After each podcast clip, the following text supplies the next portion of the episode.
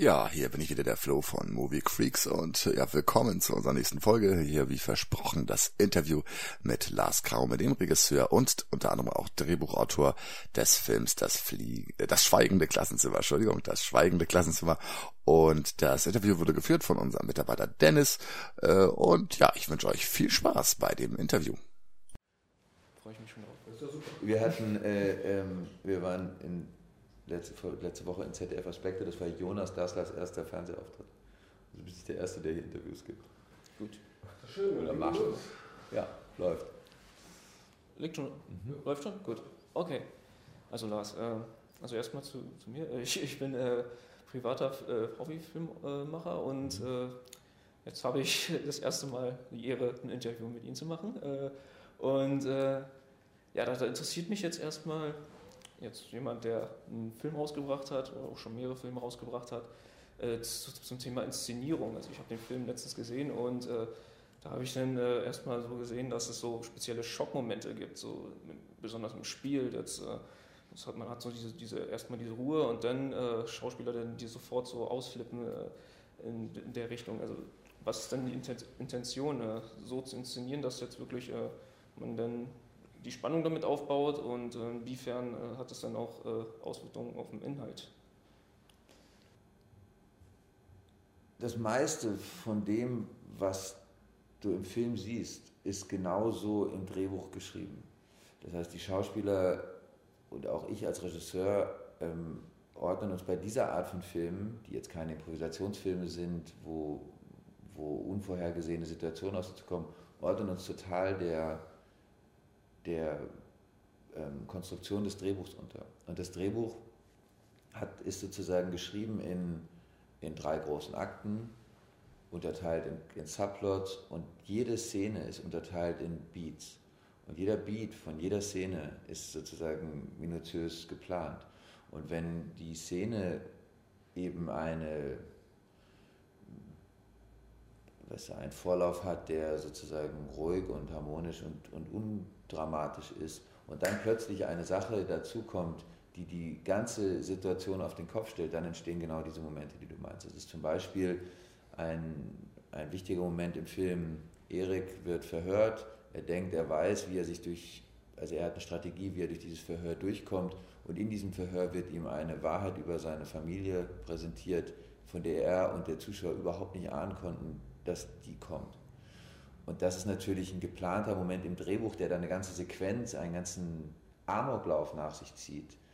Ähm, und der Schauspieler weiß natürlich ganz genau, also wenn es nicht von alleine aus dem Drehbuch weiß, dann eben aus aus dem Gespräch mit mir und damit aus der Inszenierung, wozu dieser Wendepunkt in der Szene da ist. Und das sind diese Schockmomente, die du meinst.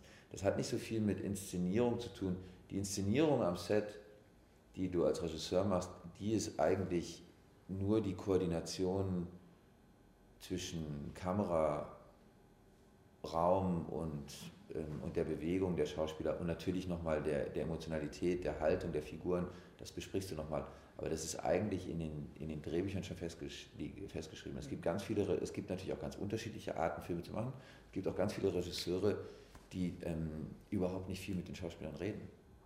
Weil es tatsächlich aus der Konstruktion, aus der Bewegung der Kamera, der Bewegung im Raum, der, der Atmosphäre, die geschaffen wird, sozusagen quasi von alleine entsteht. Ja, du hast ja das Drehbuch auch selber geschrieben mhm. und äh, es basiert ja auf einer wahren Begebenheit und da interessiert mich dann auch, äh, wenn man jetzt äh, so ein wahres, wahre Begebenheit hat, also so ein Thema, das jetzt auch wirklich passiert ist, inwieweit kann man sich dann dort äh, erlauben, jetzt äh, eigene Ansätze anzusetzen, dass man jetzt so sagt, naja, das war zwar wahr, aber man kann ja hier jetzt noch mal ein bisschen in der Geschichte feilen, dass es jetzt vielleicht äh, filmischer, unterhaltsamer ist, beziehungsweise auch das Thema verständlicher rüberkommt. Tja, also die Frage beantwortet natürlich auch jeder äh, Filmemacher anders, ähm, aber grundsätzlich hast du bei den Adaptionen von wahren Geschichten immer natürlich zwei ähm, Verpflichtungen. Du musst historische Akkuratesse irgendwie herstellen Leute wollen nicht aus dem Kino gehen und sagen, irre Geschichte, so und so und so. Und dann sagt einer, der die Fakten gelesen hat, nee, so war das aber nie.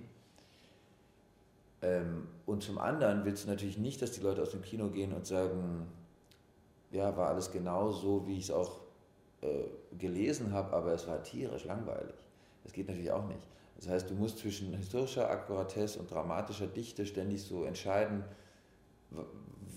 was kann ich noch vertreten und, und was nicht. Aber das sind, ähm, das ist mal leichter, mal schwerer. Es gibt ein großes Vorbild für den Film, der Club der Toten Dichter, Tom Schulman, der das Drehbuch geschrieben hat, hat, ähm, hat im Grunde so einen Lehrer gehabt und er hat mehr oder weniger auch, es gab auch wohl diese, diesen Literaturclub und so, aber da hat sich natürlich nie einer erschossen. Das ist, ähm, das ist die Erfindung des dritten Akts, um der Geschichte den, den, den, das nötige Tempo zu geben und sie zu einem Höhepunkt zu kreieren. Interessiert mich jetzt auch, äh, war die denn auch so quasi genau inspiriert von diesem Film, Der Club der Totendichter? Das hat mich genau daran erinnert. Oder war das auch wirklich so, dass dann wirklich die ganze Klasse gesagt hat, äh, äh, ja, ich war auch beteiligt? Ja, also die letzte Szene ist so, wie Dietrich Gasker sie in seinem Sachbuch beschreibt, so war das. Die sind am Ende eben, haben die alle geschwiegen. Die, ähm, dass, die, dass das sozusagen wie die Oh Captain, My Captain Szene aus, äh, aus dem Club der Toten Dichter ist, das, das, das ist einfach so. Aber natürlich ist der ganze, ist das Ganze, also das, das habe ich mir nie ausgedacht, das steht einfach in seinem Buch. Das ist aber ähm, äh, eben liegt natürlich die Nähe, die, die, die, die Verwandtschaft der Filme liegt natürlich vor allem in dem Thema. Die, haben, die handeln von dem grundsätzlichen, verhandeln denselben Wert, nämlich Solidarität und, ähm, und Widerstand gegen eine Tyrannei. Auch davon handelt der Club der Toten Dichter. Dort werden sie halt vom, von anderen Kräften mit einer anderen Gesellschaftsordnung tyrannisiert, aber sie, es ist dieselbe Art von jugendlichem Widerstand gegen die Erwachsenenwelt. Ja. Und äh, zum Thema auch noch, also das ist ja jetzt äh, das schweigende Klassenzimmer, also man, man denkt ja immer, äh, Rebellion startet ja immer mit, äh, jetzt muss ich äh, meine Stimme erheben, jetzt muss ich meine Meinung sagen und hier ist es jetzt eben das Schweigen, was jetzt die Rebellion startet. Wo ist da jetzt äh, in etwa der Unterschied, beziehungsweise jetzt in, in unserer heutigen Gesellschaft, wo sollte man jetzt ansetzen, wenn man so sagt, ja, ich bin nicht zufrieden? Okay, also der Unterschied zwischen einer laut ausgesprochenen Meinung und einem Schweigen ist aus Drehbuchsicht keiner. Wenn du in einem Dialog bist und jemand, der eine redet und der andere antwortet nicht, dann hat dieses Nicht-Antworten irgendeine Bedeutung. Entweder er hat es nicht gehört oder er hat keine Lust zu antworten oder er verweigert sich so. Also es ist sozusagen im, im, im, im Handwerkszeug des Drehbuchautoren ist Schweigen Teil des Dialogs in der, ähm, jetzt der zweite Teil der Frage war, was bedeutet diese Geschichte sozusagen in der Gegenwart? Und in der Gegenwart, äh, es ist so, man kann keine historischen Filme drehen, finde ich, die nur Geschichtsstunde sind, dann sind sie uninteressant. Dieser Film ist deshalb heute interessant, 2018, weil er eben von einem zeitlosen Wert erzählt, nämlich dem Wert der Solidarität. Und interessanterweise könnte man jetzt auch sagen, ähm, findet hier eine Art von, wenn man es jetzt so vergegenwärtigen will, ne, könnte man sich jetzt die Machtmissbrauchsdebatte anschauen und sagen, okay, hier wird ja auch eine Macht missbraucht. Wie reagieren die Opfer dieses Machtmissbrauchs? Sie reagieren mit eben ihrer Gemeinschaft, mit der Stärke ihrer Solidarität. Mit der zerlegen sie eigentlich die gesamte Utopie des, der jungen DDR, des jungen Sozialismus.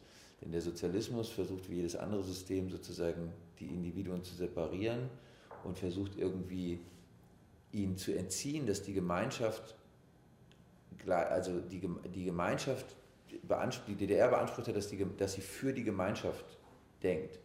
Aber hier will die Gemeinschaft eben was anderes und sie versuchen deshalb, das Individuum zu separieren, weil sie nur dem Einzelnen unterstellen können, dass er etwas falsch gemacht hat.